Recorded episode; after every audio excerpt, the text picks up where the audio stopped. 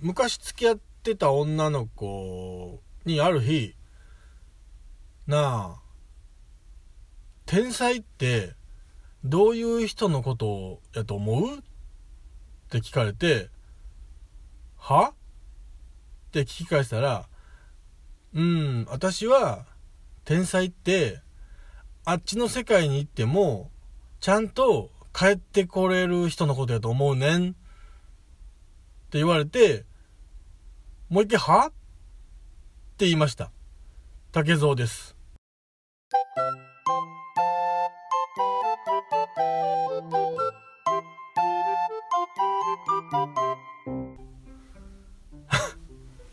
はい。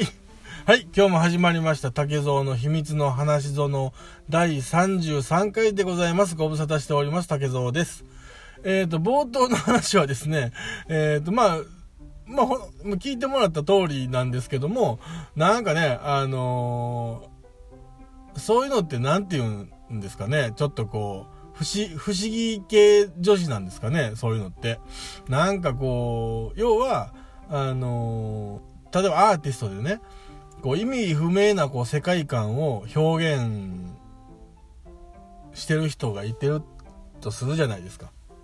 うん。で、あの、明らかに、あ、なんかこの人、ちょっとや、なんか変な薬やってんちゃうかみたいな感じの、うん、作品を作るような人ちょっと、抽象的な表現をする人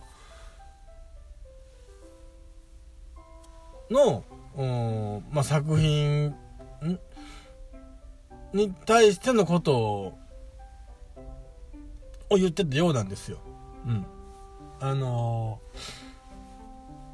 なんかこう、結局、そのな、なんかこう、あっちの世界にトリップしてしまって、帰ってこられへんかったら、まあ、それは、凡人なんだろう、みたいな、なんかちょっとこう、いうことが言いたかったんでしょうけどね。うん、あのーまあ、なんかこう、なんかちょっと分かった風なことを言いたかったんでしょうね、その女の子もね。あの、まあ、ただ、聞いてる僕としてはもう、あの、やぶから棒にそんなこと言われてもね、うん、あの、はとしか言いようがなかったんで、あの、はって、まあ、返したところ、そんなことが、そんな答えが返ってきたんで、もう一回、はって ま聞いたら、あ途端に、まあ、あの、不機嫌になりまして、えー、まあ、2、30分無言で、えー、車を走らせるっていう、まあ、そういう一夜がありました。どうぞよろしくお願いいたします。いや、なんかね、こう、久しぶりにあの喋、るんじゃないですかね。あの、一応基本的には、あの、僕は、あのあのね、誰かと撮ってる時、誰かと録音してる時は、まあ、この辺で切って、えー、もう、もう、もう一回行こうか、みたいな感じできるんですけどね。あの、一人の場合なんかこう、一本でもうぜいぜい言うてしまうんで、あの、ね、ちょっと息切れがもう激しいんで、もう一回につき、もう1収録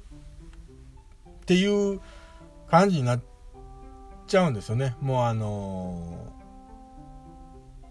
ー、編集にも時間かかるんでね。まあまあ、あの、そんなことでね。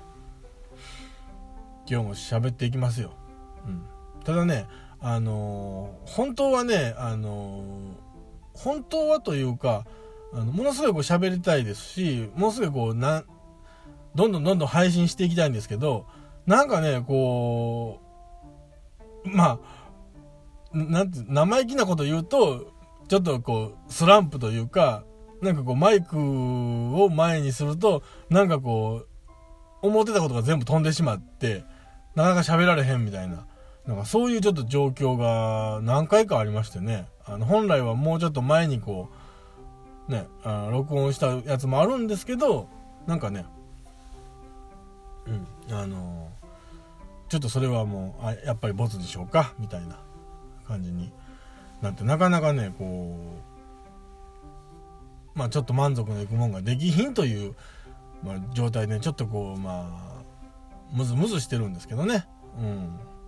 ただまあ、あの、それがね、いいことなんか悪いことなんか、そういう時に他のこう、ポッドキャスト、いろんなやつをね、新しいやつから、あの、今まで聞いてたやつまで聞いていくと、なんかね、みんなすっごい面白いんですよね、やっぱり。うん、ああ、そう、こんな感じでな、喋りたいんよな、俺もなって思いながら、こう、ね、自分の録音したやつを聞き返すと、あ、これじゃないわ。で、なんかこう、一丁前にね、あの、ちょっとこう、こだわりを見せてるとこなんですけどね。うん。まあ、あの今日もね、なんだかんだ言って、まあ、思ってたってしゃあないんで、結局はもう好きなことを喋ろうっていう風に決めた番組なんでね、あのもう、ちょっと好きに喋っていこうかなっていう。やっぱり、やっぱり結局のところ好きに喋ること以外に何もできひんねんから、好きに喋ったらええやんけっていう風に、まあまあ、ちょっと開き直りましてね、ちょっとまたマイクの前に座ってるわけなんですけどね。うん。で、マイクの前に座ってみると、あの、好きなことを喋っていいよっていう風にやって、ね、その場にこう座ると、途端にこう、好きなことが、好きにすることがどういうことなんかがわからんなってしまうっていうね、なんかこう、変なパニックにこう陥ってしまってね。だから、あのー、あ意外と、こんなシチュエーションに出会った男子は世の中にいてるかどうか僕は、あの、ね、甚だ疑わしいですけどね。あんなもんは、あの、ドラマや、漫画の世界だけやと僕は思ってるんですけどあの女子が女の子がねベッドの上に横たわってあの、好きに私のこと好きにしていいわよみたいなことを言われたことある人って世の中に何人ぐらいいてるんですかね、まあ、ちなみに僕は言われたことないですけどあれちょっとねこう想像してみるわけですよ。もしもしあの自分のタイプの女の子っていうか、ね、あの、大好きな女の子がベッドに横たわって、あの、竹蔵くん、私のこと好きにしていいわよって言ったとしたら、僕は一体何をするんかなって想像するんですよね。もちろん、あの、そういう想像してる時のゴールってもちろん多分セックスだと思うんですけど、ね、ただ、いざそういう場になったら、多分僕はあの、うーん、なんでしょうね。足の裏こちょばすぐらいなんちゃいますなんか。うん、な、なんとなくそんな気がします。あの、実際にちゃんと真剣に想像したら。うん。あの、多分、うん。服脱がすことすら多分できないんじゃないですかね。うん。まあな、な、なんかね、なんかちょっとそんなこと思いましたよ。うん。やっぱり、あの、自由にしていいってなると 多分誰も何もできないような気がするんですよね。あの、なんかこう、ルールがあって、えー、っと、ルールがあって、ルールを破ることが前提のルールみたいなもんがあっての、やっぱり、ね、そう行動なんちゃうかなって、なんか思いますね。あの、が、その、学校に校則があるように、ね、あの、自動車の運転に道交法があるように、やっぱりあの、ルールがあっての、まあ、自由というか、その縛りがあって、初めてその自由というその、なんていうか、言葉がこう、生きてくるというか、なんかねそんなあの感じをなんか改めてねあの思いましたね。あの喋ることがないっていうところからそこまでなんかこう行き着くほどのあのノイローゼ気味なポッドキャスター竹蔵です。どうぞよろしくお願いいたします。でねあのー、まあこれちょっとね迷ったんですけどねこんなコンディションであのまあ、こんなコンディションでこういうことをやっていいのかどうかっていうのはすごくあの悩んだのは悩んだんですけど、まあ、でもねあのせっかく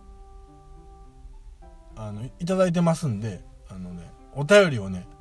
いただいておるんですよ、うん、こんな僕にもねお便りをいただくことになりましてね。あの、何回か前からあの、何回か前からというかうん。あの、ある日からあの、私はあの、お便りを諦めましてね、諦め、諦めたポッドキャスターなんですけど、うん、あの、変なもんで、やっぱ諦めたら、なんか来たりするんですよね、そういうのってね。なんか、うん。と、まあ、そんなことでね、あの、ちょっとね、あの、今日、正幸先生いてませんけど、ちょっと呼んでいきますよ。うん。はじめまして、フリー瞑想です。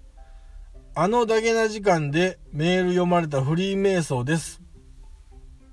あのジンポテでメール読まれたフリー瞑想です。この流れは、あの竹蔵の秘密の話園へメールを送るチャンスと思い、文をしたためております。うん。初めに聞いた時は、申し訳ありませんが、おっさんかとがっかりでした。ですが、どんどん癖になり、配信を待ち遠しくなっている自分に自己嫌悪を覚えるほどでした。竹蔵さんの身を削った話、日常生活の一コマは本当に笑えますし、勉強になります。かっこ、特に好きなのは竹蔵さんの下ネタです。過去閉じ。自分は、竹蔵さんの10歳程度年下です。親戚のおっちゃんの面白い話を聞いているようなあと10年先に自分にも訪れる苦悩や視界が、視界を垣間見ているような感じで拝聴させていただいています。個人的には、この名台詞はここで使えのコーナーは、胸元の大きく開いた服を着て前かがみされた時ぐらい好物です。もしよろしければ僕の考えた、いや、よく起こるシチュエーションで考使える名台詞を考えていただけませんか？どうかスマートな対応になるよう、竹蔵先生にご指導いただきたいと思います。よろしくお願いいたします。いつも配信楽しみにしていますよ。っていうことなんですけどね。まあ、あのー、どうもありがとうございます。フリーメイソンさんね。あの、ただあの、ちょっと順番がね、あのー、やっぱおかしい。うん。あのー、だけな時間と、ジンポテで、メールを読まれた時点で、あの、あなたね、ちゃんともうあの、満足しとかなあきませんよ。あの、そこでね、あの、この番組に送ってくるってことは、あの、多分ね、あの、一番面白くない勝利の仕方になるでしょうし、これね、誰も得しないお便りかもわかりませんよ。あの、も、もらっといてね、あの、すごく申し訳ないですけど、うん。もうあの、だって、ね、だけな時間のお二人と、人ポでのお二人でも紹介されたんでしょ？そしたらもう、いいじゃないですかね、もう。絶対なんかこう、ええ感じで人笑いあったわけですから、ね、あの、もう僕はもう淡々と紹介してありがとうございました。これからもどうぞよろしくお願いしますってもう言うことしかもうできないですよ。それね。うん。ただまあね、このフリーメイソーさんのね、あの、まあ、意地悪なところというか、ついに来たかというか、その、想像しなかったわけじゃないけども、来たかと。このこの名台詞はここで使えの、お題リクエストというか、ね、名台詞リクエストが来る来る日が、うん、あるとはね、うん、あの、考えなかったわけじゃないですけど、まあ、ないやろっていうふうにちょっと高をくくってったらね、あの、ちょっと、まさかの、こう、考えてくれませんかみたいな、あの、話になってしまったんでね、あの、ちょっと、ああ、まあまあ、ちょっと言っちゃいますね。うん。まあ、まあ、お題としてはね、今から読み上げるのが、まあ、あの、シチュエーションなんですけど、それの、それに対する、まあ、名台詞で、こう、スマートにね、対応できるようにっていうことなんで、あの、まあちょっと僕も僭越ながら、あちょっとご紹介させていただきますね。うん。えっと、街中で靴紐を結んでいる人の横を通るとき、ほんの一瞬胸元をチラ見してしまったとき、はっと気づいたように胸元を隠し、怪げな顔をされたとき、もう一つは、運転中、信号待ちでぼーっと外を眺めていると、ミニスカートの女子大生、交差点を通過するのを目で追うのは必然ですが、その時視線に気づかれ、スカートを引っ張り、怪げな顔をされた時。こいつは、あれやな、もう女の子のとこばっかり見とんねんな。あのまあまあ、あの、まあ、多分、このフリーメイソーさんは男なんでしょう。あの、フリーメイソーくんなんでしょう。うん。まあわかるよ、それは。あの、ね。やっぱり、やっぱりあの、ね、胸元が開いてたり、ちょっとこう、胸の、女性のね、あの、胸の谷間が見えそうになったら思わず覗き込みそうになるっていうのが、あの、まあ、男性たるゆえんですよ。うん。弾痕たるゆえんですよ。うん。で、ね、あの、まあ、ね、ちょっと好みの女子大生、まあ、女子大生かどうか分かりませんけど、まあ、女性がね、こう、信号を渡ってたら、こう、ね、ちょっとこう目で追ってしまうっていうのもやっぱり、弾痕たるゆえんですよ。うん。それはまあでも、女性もね、あの、なんかね、こう一説では、あの、女性は見られた方が綺麗になるなんてね、いうあの言葉もあるぐらいですからね。あの、まあ多少はね、あの見られるってことも、あの、大事でしょうし、あの、ちょっとまあ、あの、許していただけたらなと思います。このフリーメイソー君を許してもらえたらなって僕は思いますけどね。うん。ただまあ、あの、やっぱり、こう、ね、いくら男性だからといって、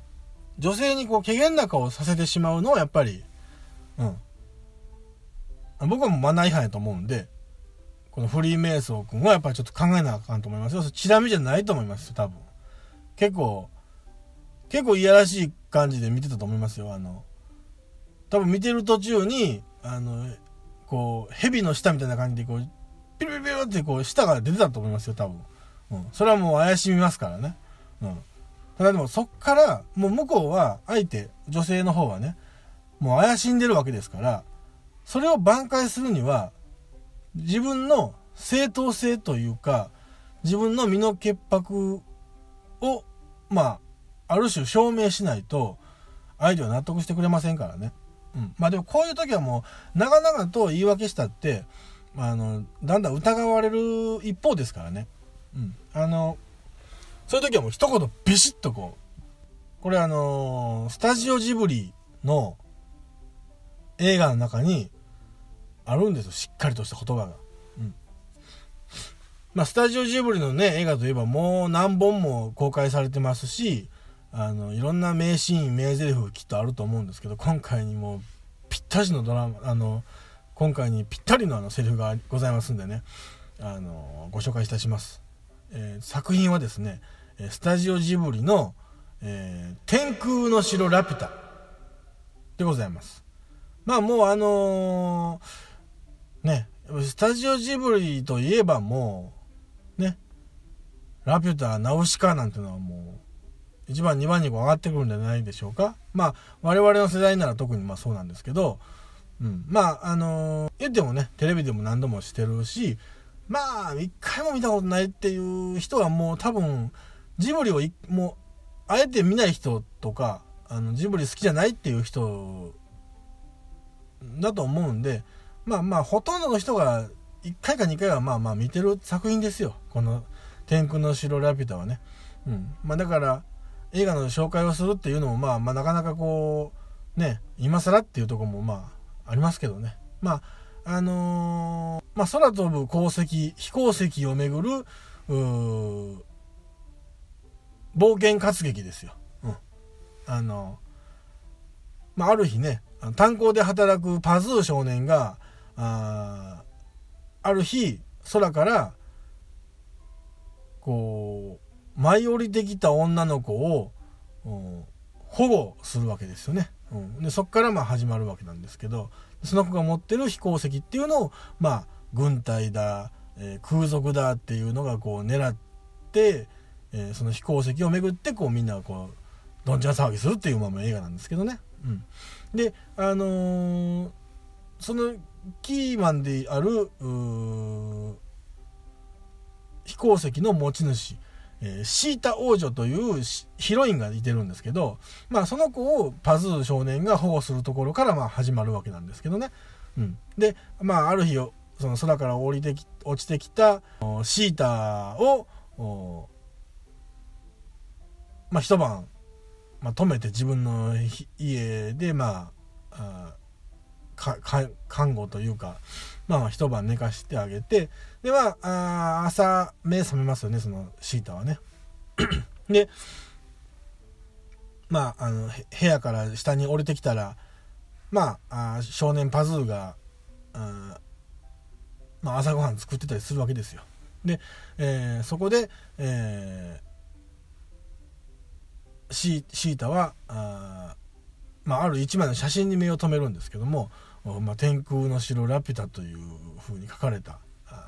まあ、1枚の写真額に飾られた写真を確か見つけるんですかね。でまあそこで、えー、パズーがいろいろ説明した後に一言言うわけですよ。で、えー、この一言は、まあ、さっきも述べたようにあのー、ね怪げな顔をしたその女性に対してもう一発で黙らせる名台詞があのございますんで、えー、聞いてください。えー、それではあパズーになり変わりましてあの私竹蔵がご紹介させていただきます。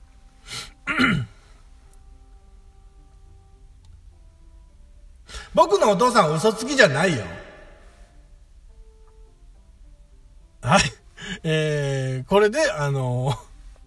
一発、このセリフ一発で、えー、まあ女性たちを、まあ黙らせて、え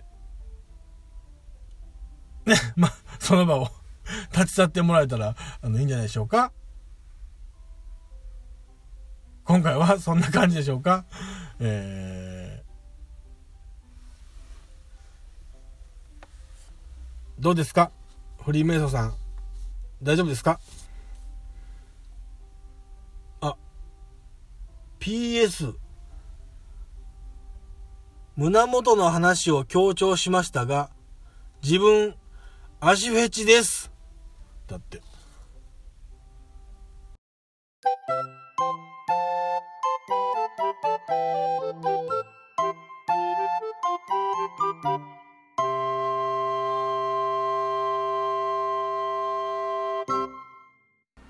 他のポッドキャストで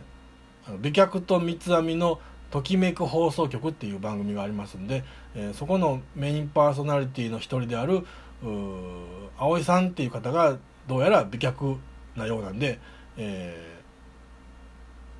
ー、そういうことを踏まえて、えー、聞いていただくと楽しめるんじゃないでしょうか。より楽しめるんじゃないでしょうか。さよなら。どうも竹蔵です。ポッドキャスト竹蔵の秘密の話ぞの最後まで聞いてくださりありがとうございます。当番組では皆様のご意見ご感想また竹蔵に対するご質問も募集しております。メールアドレスは hanashizono.gmail.com 話ぞの .gmail.com です。お待ちしております。竹蔵でした。優しくしてね。